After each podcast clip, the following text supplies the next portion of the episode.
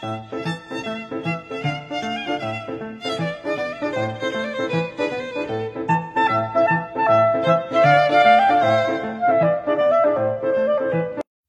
位同学好，我是许军老师。今天来聊这样一个话题，叫做分手了，对方呢要自杀，怎么办？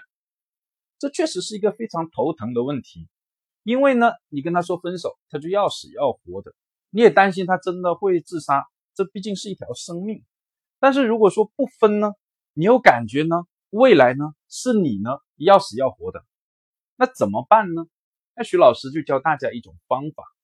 叫进进退退态度调整法，什么意思呢？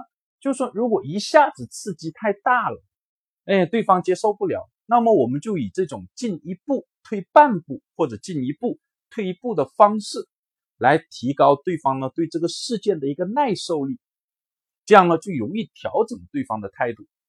比如说分手，对方要自杀这个事儿，我们可以呢上午说分手，哎呀，他很难受，说要自杀。我们下午赶紧给他打电话，说：“哎呀，不分了，不分了，你也不要自杀了。”然后过几天呢，再来说，今天说呢要分手，哎呀，我要自杀，我要自杀。让我们明天赶紧给他打电话，说不分了。哎，他又不自杀了，因为他已经对这个分手的事情哦的耐受力上去了。我们要逐渐的拉长这个说分手和又不分的这样的一个时间段，慢慢的看后面。哎呀，今天说分手。哎呀，他要说要自杀，但是他这时候耐受力已经上去了。我们可以呢过个三天再跟他说，哎呀不分了不分了，你不要自杀了。哎，他就不自杀了。当然，这个拉长的时间的长短呢，要看呢对方的一个情绪激动的程度。越激动，那么我们这个时间就要短一点。哎呀，逐渐的麻木了，这个时间就要拉的长一点。你搞多搞几次，到呢呃最后大概率事件，当你再跟他说分手，我们分手吧。他会这样的反应，烦死了，烦死了，分吧，分吧，分吧，就分掉了。当然，这种方法呢，不单在分手上可以用啊，在一些社会事件上，我们也看到它的影子。比如说，在以前呢，陈水扁说搞台独，刚开始说的时候，我们中华民族、中国的民众的一个情绪是非常激动的，巴不得呢赶紧冲过去把他给灭了。但是后来很快他又说不搞了，哎，中华民族的情绪呢？呃，又平稳了。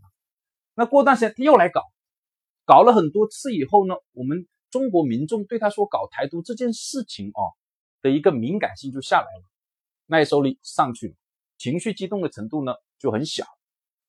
当然，民族大义呢跟儿女私情是不同的啊。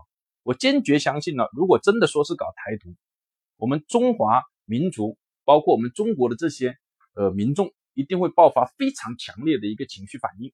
甚至是行动。最后呢，对于呢这个希望通过自杀能留住对方的一些姑娘或小伙子啊，呃，徐老师给个建议，这样的方式其实并不能让他呢真正的能够呃好好的跟你在一起一辈子。虽然对方呢暂时留下来了，但是他心里距离却会更远，因为呢你在他心目中就变成了一个定时炸弹，不知道什么时候会爆炸。反而心里会更远。好，就讲到这里，谢谢大家。